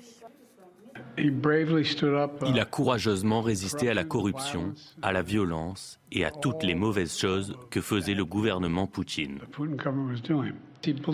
Il croyait profondément en son pays, en la Russie. Ne vous méprenez pas, Poutine est responsable de la mort de Navalny. Ce qui est arrivé à Navalny est une nouvelle preuve de la brutalité de Poutine. Volodymyr Zelensky était à Paris hein, tout à l'heure pour euh, signer un nouvel accord de sécurité alors que l'armée ukrainienne est à la peine face aux Russes. Le président ukrainien a rencontré Emmanuel Macron pour faire un tour d'horizon de la situation sur le front et des besoins euh, de l'Ukraine. Il a ensuite signé un accord bilatéral. Le texte conclu pour une durée de 10 ans comprend des engagements précis, y compris financiers dans les domaines militaires et civils. Zelensky qui a déclaré qu'il était reconnaissant vis à -vis de la France. Et alors que l'inflation baisse légèrement et que les prix de l'énergie ont eux aussi légèrement ralenti, EDF a réalisé un bénéfice net de 10 milliards d'euros. Des chiffres qualifiés d'exceptionnels par l'entreprise qui avait essuyé en 2022 une perte de près de 18 milliards d'euros. Le géant de l'électricité doit ces chiffres grâce au redressement de sa production nucléaire. Merci beaucoup, euh, Elisa. Prochain point sur l'actualité, ce sera à minuit avec l'édition de la nuit. Nous retrouvons Elisa Lukavski euh, demain soir. Je vous propose à présent que nous nous intéressions à la question de la liberté des médias, la liberté d'expression, la liberté d'une ligne éditoriale, une fierté française. Jusque-là, la base de la démocratie. Et voilà, il y a eu, vous le savez, cet arrêt historique du Conseil d'État une petite bombe même, hein, on peut le dire, dans l'histoire du droit de l'audiovisuel, et une décision qui interroge donc sur la liberté éditoriale des médias, puisque le Conseil d'État a demandé à l'ARCOM, l'ARCOM c'est l'autorité de régulation de la communication audiovisuelle et numérique, eh bien, de passer à la moulinette la ligne éditoriale de notre chaîne. Le Conseil d'État avait été saisi par Reporters sans frontières. Euh, le Conseil d'État qui donne désormais six mois à l'ARCOM pour réexaminer le respect du pluralisme sur notre chaîne. Et c'est François Jost. François Jost, c'est un spécialiste des médias qui a réalisé pour Reporters sans frontières une enquête sur CNews. François Jost qui s'exprimait hier chez nos confrères de Sud Radio. Écoutez ce qu'il disait. Je prends l'avis du monde, je prends l'avis de. Et le monde, lui, n'est pas qualifié d'extrême gauche ou de gauche euh, non, non, mais, par, certaines, non, son orientation politique. Je veux dire, le, jugement du monde ne fait pas, euh, n'établit pas la, la, la loi, mais je la loi de qui est à gauche, qui est à droite. Non, je, je, je, je prends... fais l'avocat, je discute avec vous parce, que, parce que moi j'aurais du mal à définir certains de mes chroniqueurs qui viennent, certains débatteurs, certains sont identifiés sont des partis politiques et on n'est pas et on n'est pas monolithique. Non, mais il y a deux choses différentes. Il y a deux choses différentes.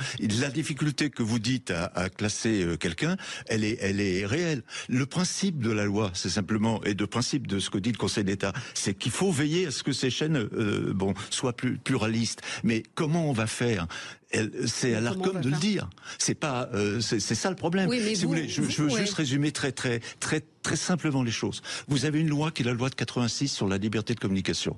Cette loi, elle dit, il faut que tout, elle dit le pluralisme est la base de la démocratie. C'est la base de la démocratie. Donc, il faut que les chaînes soient pluralistes. On demande à l'Arcom de se débrouiller pour, euh, bah, pour nous dire comment on fait. Pierre-Henri Bovis, ce qui euh, interpelle dans ce que l'on vient d'entendre, c'est que à la fois il se base sur ce que dit euh, le Monde, le Monde dont, connaît, dont on connaît la, ligne éditoriale. Euh, il se base, il a fait un rapport, il a regardé notre chaîne il y a deux ans pendant 15 jours, et c'est sur ces faits qu'il fait, qu'il rédige son rapport, et c'est là-dessus que s'appuie le Conseil d'État finalement, eh bien, pour passer à la moulinette notre chaîne éditoriale et, demander à l'ARCOM eh bien, de comptabiliser, de ficher même les journalistes et les intervenants. Il y aurait beaucoup de choses à dire. Premièrement, euh, ce, monsieur euh, nous prend, pardon l'expression, pour des imbéciles. Parce qu'il lit la loi de 1986 avec les lunettes de 2024. En 86, il n'y avait pas de chaîne d'info continue. Mm. il y avait des politiques qui venaient sur des chaînes nationales, et donc effectivement, les temps de parole étaient décomptés. Là, j'aimerais bien savoir, alors c'est facile maintenant de renvoyer la patate chaude à l'ARCOM, mais j'aimerais bien savoir comment l'ARCOM va réussir à classer euh, les commentateurs, les polémistes, les chroniqueurs, les journalistes. Les avocats comme vous les, avocats, les avocats comme moi. Alors quoi On va devoir peut-être remplir une fiche avant d'emplir sur notre plateau pour dire pour qui on vote? Non mais c'est on, bascule dans une sorte de totalitarisme qui honnêtement, me fait peur. Et ce, qui est, ce, qui est, inquiétant, peut-être, euh, sur ce totalitarisme, Jean-Michel Fauvergue, on parle de fichage... après, je rebondirai, je après sur le Conseil d'État. On parle du Conseil d'État mais il faut euh, attribuer aujourd'hui euh, une étiquette, un score, une note à chaque présentateur, à chaque chroniqueur. C'est un peu ça l'idée. et, cette question de, fichage et de liberté, deux mots euh, qui ne vont pas ensemble, Jean-Michel. Bah c'est difficile. Vous savez quoi, Olivier dans, dans, les années 90, jusqu'à la fin des années 90, il y avait euh, des équipes de renseignement, ça s'appelait les renseignements généraux, qui depuis ont été intégrés à la Direction générale de la sécurité intérieure. Il y avait les renseignements généraux un peu partout dans les départements, etc. Et ils avaient une, ils avaient une section euh, politique, une section sociale, une section économique. Et leur but, c'était de faire des analyses, et euh, sur, à la fois sur les événements, sur, euh, et, mais aussi sur les, sur les personnes, sur les personnalités. Et, et, leur but, c'était aussi de, effectivement de dire la ligne politique, de, les, les, idées politiques que défendait telle ou telle personne, et pas seulement que des, que des hommes ou des femmes politiques, mais aussi les grands chefs d'entreprise et ça, euh, parce que euh, bah, parce que ça, ça touchait la, la, liberté individuelle des uns et des autres, ça a été arrêté et interdit. Donc la police n'a plus eu le droit de faire ça. Donc là, on fait machine arrière. Aux environs de l'année 90. Bah, je suis assez content de savoir que le, que le Conseil d'État maintenant donne la possibilité euh, à l'ARCOM euh, de, de, de, ficher les uns et les autres avec leurs leur, leur, leur préférences politiques, etc. Peut-être qu'ils seront interrogés par les renseignements de la police pour avoir le renseignement de, ce point de vue-là. Mais moi, je serais aussi intéressé de savoir, parce que dans cette affaire-là, et après je laisse, je, laisse parler euh, sans doute euh, euh, Pierre-Henri, qui a, qui a, énormément de choses à dire là-dessus, et qui est plus spécialisé que moi, mais je serais intéressé de savoir quelle a été la motivation de, de vos collègues, Reporters sans frontières, pour ah c'est magique ça. Bah, déposer, ça, c'est, déposer bah, c'est, idéologique. Je vois ah, pas. Bah, Reporters sans frontières, c'est ceux qui normalement luttent contre la censure. c'est ça. Et aujourd'hui, qui prennent la censure. C'est exactement ce que je voulais entendre. Et ce qui est génial, on marche sur la tête là aussi. Et ce qui est génial, c'est que le président actuel va à l'encontre de la philosophie et de l'esprit de la création des RSF, puisqu'en plus, il a été nommé par par euh, par euh, le président Macron délégué général de l'information pour une sorte de de grande réunion sur le, le, pluralisme de l'indépendance de la presse, avec un budget de 2 millions 9 quand même pour faire fonctionner ce machin là, cette espèce de machin qui va aboutir en réalité à, montrer du doigt les gens. Euh, je suis désolé, euh, je vais laisser aussi Pierre-Henri parler parce que je pense qu'il a plein de trucs à dire, notamment sur le Conseil d'État et ça m'intéresse. Mais on, revient à la RDA et au macartisme aux États-Unis. Il va falloir ficher tout le monde, quoi. On va écouter Roch-Olivier Mestre à la tête de l'Arcom. Vous voyez ce qu'il disait, c'était il y a deux ans devant des, des OLS de, Sciences Po. Il disait que finalement, euh, la pluralité, c'est News la respectait faut être toujours très vigilant. On ne protège jamais suffisamment la liberté d'expression. Hein, euh, en tout cas, pour ce qui nous concerne, euh, moi, je n'oublie jamais, tous les jours, dans mon métier, première mission qu'est la nôtre, c'est de protéger cette liberté. Mirabeau euh, avait dit très bien, c'est l'article 11 de la Déclaration des, des droits de l'homme que vous connaissez. Vous parlez de l'un des biens les plus précieux de l'humanité. Ce qui fonde la démocratie, fondamentalement, c'est l'art de la conversation, c'est l'art du dialogue. C'est le fait que euh, vous ne serez pas d'accord avec une idée que j'ai exposée, vous allez me le dire. Bon, j'apprécierais peut-être pas que vous me critiquiez, puis tout d'un coup je me dirais, bah oui, tiens, il y a peut-être quand même quelque chose de juste dans ce qui m'a été dit. Et mon point de vue peut-être évoluera. Évoluera peut-être pas, mais peut-être qu'il évoluera. Et la démocratie, elle fonctionne comme ça. Elle repose sur cet art de la conversation, cet art du dialogue. Voilà, ce qui fonde la démocratie, euh, Cordier, c'est l'art du dialogue. On voit finalement que Roch Olivier Mestre, il est à l'opposé euh, de ce qu'aujourd'hui euh, veut faire le, Conseil d'État.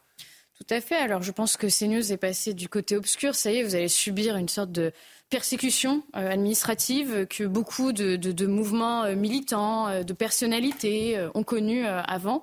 c'est quelque chose qui est dramatique, mais qui existe depuis assez longtemps et je vous rassure, on s'y habitue. Alors après, heureusement, il y a des avocats qui en effet sont là pour rétablir un petit peu l'ordre et mettre un peu de droit là-dedans, mais parfois ce n'est pas le cas. Et je pense qu'il faudra être bien surveiller ce qui va se passer en 2005, notamment en 2025, pardon, au niveau de l'Arcom et de votre autorisation au niveau de la TNT, parce que c'est vers ça, je pense qu'on arrive et il va falloir vraiment être vigilant. Euh, mais c'est pas très étonnant. On a aujourd'hui, par exemple, au prix Nobel euh, international, on a proposé que soit euh, reçu, enfin que le, prix Nobel soit décerné aux Sleeping Giants, euh, qui sont une organisation qui vise justement à réduire la, la liberté d'expression en pointant du doigt les marques qui collaborent avec certains médias. Alors on a Boulevard Voltaire qui en a fait les frais, on a le JDD qui en fait les frais régulièrement. on a tout un tas d'associations, euh, d'activistes métapolitiques qui en font les frais euh, aussi. Donc il ne faut pas s'étonner, en fait, dans, un, dans une telle ambiance qu'on arrive à ce genre de dérive autoritaire, euh, selon moi. Mais, ça a déjà commencé. Pierre-Henri Bovis, notre confrère Jean Messia, qui venait régulièrement sur ce plateau, aujourd'hui ne vient plus parce que l'ARCOM considère qu'il s'exprime en tant qu'intervenant politique. Or, il n'appartient plus voilà, pour, Jean, pour Jean Messia, c'est plus nuancé, puisqu'effectivement, il a appartenu, maintenant il n'appartient plus, et, vous avez raison. Le, point à nuancer, c'est que le Conseil d'État ne vise pas alors, expressément. On comprend que le Conseil d'État vise CNews, mais en réalité, le Conseil d'État demande à l'ARCOM de vérifier l'ensemble des médias. Mais écoutez, moi, je, serais agréablement surpris de voir euh, euh, le travail de l'ARCOM sur le CS public voyez D'ailleurs, qu'on entend assez peu. Qu'on entend assez peu. C'est sûr que le service public, là, c'est vrai qu'on les entend moins, puisqu'ils se mettent un peu de côté. Hein, puisque si on, prend, si, on fait défiler l'ensemble des chaînes du service public, on aura plutôt tendance à voir une certaine orientation politique, notamment en choix des sujets.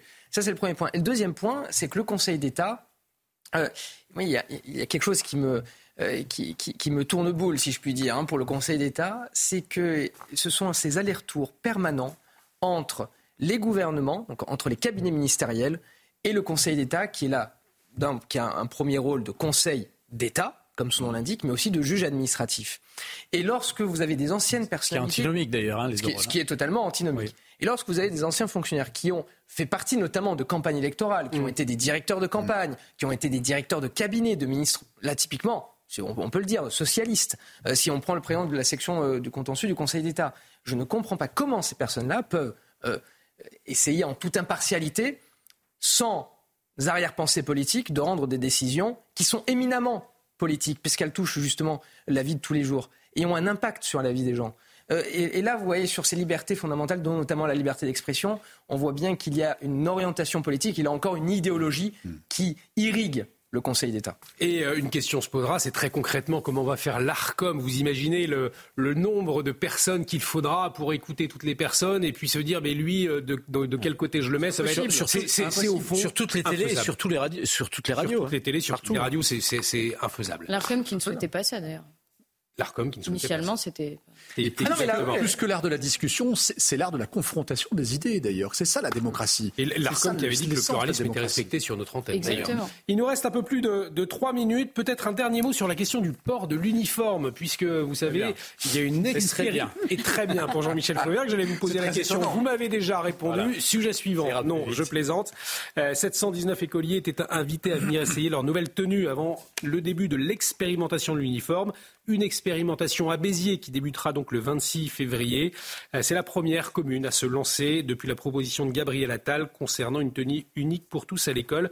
Euh, je vous propose d'écouter quelques réactions d'élèves, de parents euh, après les essais de ces tenues. un sujet signé Aminata Demphal, Jean-Luc Thomas et Nathan Temine. On essaie celui-là, sinon après on peut essayer la taille en dessous. Dans la ville de Béziers, c'est l'heure des essayages. Ici, la rentrée se fera en uniforme dans quatre écoles de la ville et les enfants semblent tous conquis. C'est confortable et c'est un peu à ma taille. Enfin, j'aime bien. Euh, j'aime bien les couleurs, c'est beau, il est classe, il est trop beau. J'étais stylée comme je me suis regardée au miroir. Même enthousiasme du côté des parents. C'est génial. Ben, il n'y aura plus de différence sociale. Ils seront tous à la même enseigne. Et puis c'est classe. Moi je trouve que c'est bien. Ils ont euh, soit une robe pour les filles avec un pantalon pour les garçons. C'est bien. Moi je trouve que ça c'est propre. Au total, L'uniforme complet composé d'un blazer, d'un pull, de deux polos avec un pantalon, plus un bermuda ou une jupe pour les filles, coûte 200 euros. Une somme répartie à égalité entre la ville et l'État. C'est 200 euros de moins pour les familles. Je suis content, là. J'ai hâte de les voir le 26 alignés dans la cour des, écoles, tous habillés de la même façon avec leur petit blazer. À l'heure actuelle, environ 90 établissements ont fait part de leur intérêt pour l'expérimentation. 8, 9, yes. Jean-Michel Fauvergue, vous avez répondu une très bonne chose, une très bonne chose, Alix Cordier? Oui, alors en effet, je pense que c'est, euh, je pense que c'est un pas en tout cas vers la fin du harcèlement, vers la fin aussi de toutes ces questions. Vous savez, euh, aujourd'hui l'école c'est comme McDo, c'est les élèves pensent qu'on peut venir comme ils sont, voilà. Euh, et donc on se retrouve avec plusieurs revendications. On a eu le crop top. à une époque, c'était, à mon époque en tout cas, c'était les, les, les, garçons qui arrivaient avec le jean sous les fesses, voilà. on a eu bah, tout, récemment là encore la, la baya aussi. Donc là, avec un uniforme, on peut passer outre et moins perdre de temps sur ces débats qui sont assez stérile et arriver euh, plus rapidement euh, au but de l'école, à savoir instruire. Et moins perdre de temps également le matin pour s'habiller. C'est une chose pas négligeable pour les parents. Hein. Il n'y a, a, pas le choix des, habits, ça va plus vite. Allez, on arrive au, terme de cette votre jeunesse peut-être Non, il y avait des difficultés le matin Alors, en ce qui me concerne, non, mais j'ai des enfants. Moi, je retiens, moi, je retiens cette punchline de Gabriel Attal. Tu défies l'autorité, on va t'apprendre à la respecter. Et eh ben, je pense qu'à l'école, ça devrait être pareil. Eh bien, c'est avec cette punchline que nous terminons cette émission. Enfin, pas tout à fait, puisque euh, la revue de presse, avant que nous nous quittions, Qu'est-ce que vous allez découvrir demain à la une euh, des journaux? Eh bien, euh, le Figaro, les habitants de Mayotte dans l'enfer de l'ultra-violence. Ils reviennent sur la situation euh, dans l'archipel. à la mort d'Alexei Navalny, qui suscite une vague d'indignation également demain à la une du Figaro. tout comme aujourd'hui en France, le Parisien, le supplicié de Poutine, le Parisien, qui reviendra également sur Alexei Navalny. Et puis Ouest France, c'est Alexei Navalny qui fait la une également, l'opposant que Poutine redoutait Ouest France qui revient sur la colère des usagers de l'Ouest alors qu'il y a la grève SNCF. Et puis euh, le Maine libre, le libre, ses avis passent mal dans les commerces. Les notes et les commentaires de clients qui fleurissent sur Internet, n'y a pas toujours du goût des commerçants qui expliquent comment certains avis leur pourrissent la vie à découvrir demain, donc, dans Le Maine Libre. Un grand merci de nous avoir suivis. Oh là là, vous avez envie de Non, voyez, non, voyez, par exemple, j'ai beaucoup de regrets que justement les, médias ne se saisissent pas de ce sujet de l'ARCOM et n'en fassent pas une une, puisque je mm. pense que la liberté d'expression est un vrai sujet et que l'ensemble des médias devraient se battre. Tout le monde vous voyez, vous parlez euh, de Jean Messia qui aujourd'hui ne peut plus intervenir sur les plateaux. C'est scandaleux et ce n'est pas acceptable. Et je pense que les médias devraient se saisir de ce sujet pour justement se battre pour la liberté d'expression. Pierre-Henri Bovis, Alice Cordier, Jean-Michel Fauvergue, Denis Deschamps, un grand merci. Une fois de plus, c'était passionnant de vous entendre, d'entendre vos, analyses, vos décryptages sur l'actualité. Merci à Martin Mazur de m'avoir aidé à préparer cette émission. Merci à toutes les équipes techniques également. L'actualité continue dans un instant à minuit. Point complet sur l'actualité, c'est l'édition de la nuit et c'est avec ce soir. Michael Dos Santos, donc l'édition de la nuit. Restez avec nous sur notre antenne, à très vite.